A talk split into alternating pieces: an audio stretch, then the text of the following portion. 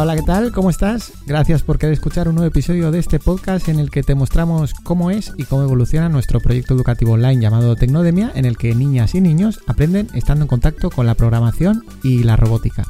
Hoy es 22 de septiembre de 2021, llevamos una semana con, las puertas abiertas de nuevo para un segundo grupo de pruebas, como te comentamos en el episodio anterior, y bueno, pues como es lógico, esta semana hemos recibido más consultas de lo habitual pues precisamente por esa apertura de puertas, ¿no? Es, lo más normal.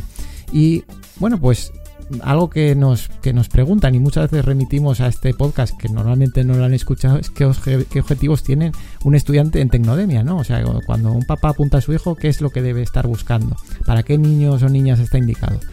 Bueno, pues eso es un poco lo que hemos ido viendo, ¿no? Porque eh, sí que conviene que, el papá o la mamá eh, y, los niños estén un poco, más los padres que los niños, pero que, vean nuestra visión de, los objetivos, mm, en fin, para que, para que se encuentren a gusto en Tecnodemia mm, y vean nuestra manera de hacer las cosas.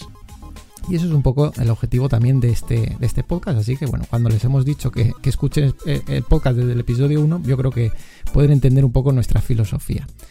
Em, bueno, simplemente recordaros que seguimos eh, permitiendo altas. Eh, vamos a estar hasta finales de octubre, que será las seis semanas que comentamos, o hasta cubrir el límite de estudiantes, ¿vale? 25 estudiantes en principio. No, como es un grupo de prueba, tampoco lo vamos a, hacer muy grande. Recordad que no es que vayan en grupo, ¿eh?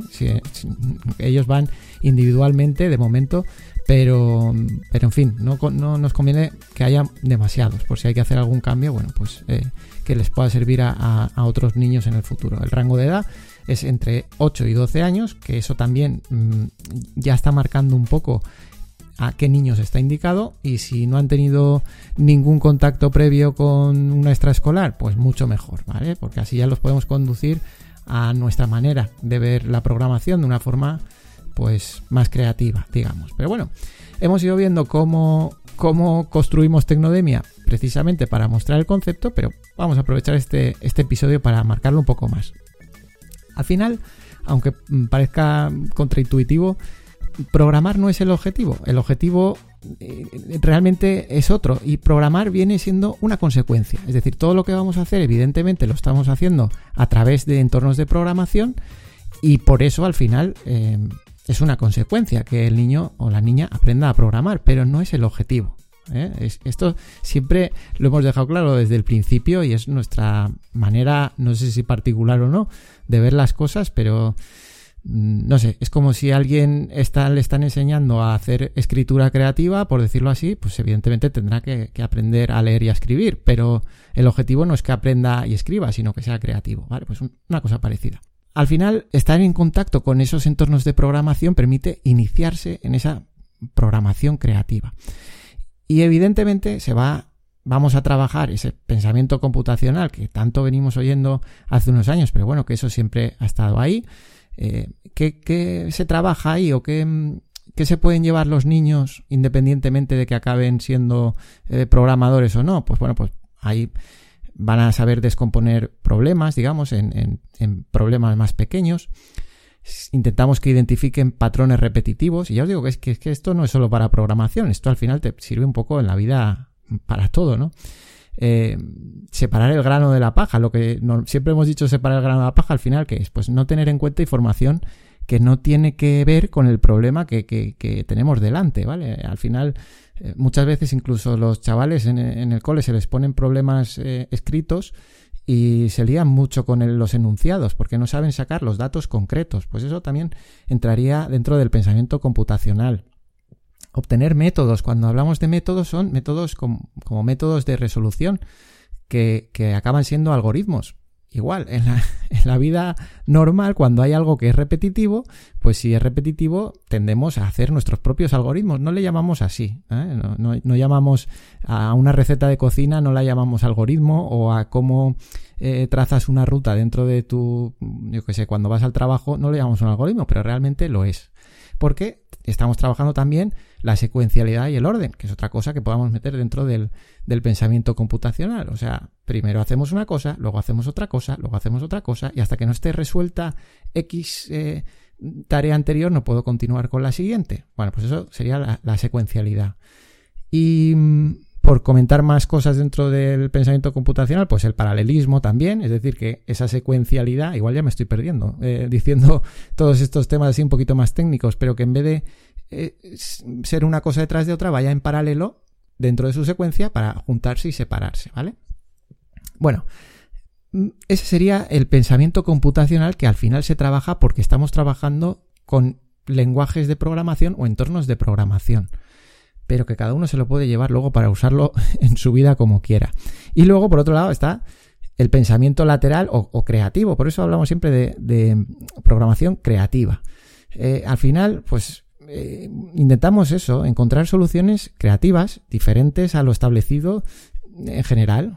Eh, digamos, les enseñamos a que siempre hay una solución alternativa. Siempre hay que confiar en que no todo es como nos lo presentan y, podemos hacerlo a nuestra manera, vamos a decirlo así, ¿vale? Eso en programación sobre todo podemos plantear una solución al mismo problema de muchas maneras diferentes.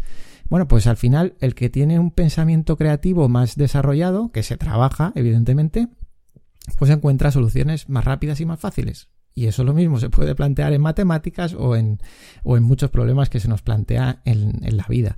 Esa manera de, o esa creatividad que trabajamos, pues les hace ser más reflexivos y, y bueno, y quizá les hace ser más críticos con la realidad establecida, pero bueno, creemos que eso no es malo, ¿no? Eh, elimina un poco las barreras y, y le sube la, la, autoestima, porque si uno está cuestionando la realidad que hay, eh, no sé, es más fácil que, que, vea que no hay limitaciones y que puede superar esas barreras y que, bueno, pues eh, que siempre hay caminos alternativos, por decirlo así. El objetivo real realmente para el estudiante debe ser, pues, eh, saciar la curiosidad, o sea, las ganas de crear. No, no, no hay más objetivo que ese, que, que, que el niño o la niña tenga una curiosidad y pueda saciar esa curiosidad y también, pues, que pueda crear, que sea creativo o creativa.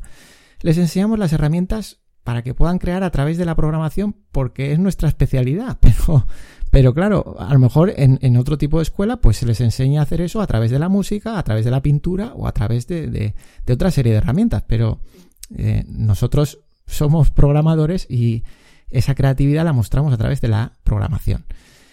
Se puede hacer desde un ordenador, se puede hacer desde casa y pueden crear lo que se imaginen. Entonces también, pues oye, es cómodo. Está dirigido pues a a, que ese ordenador que tengan en casa lo puedan usar para algo creativo, ¿no? Que es lo que estamos diciendo todo el rato.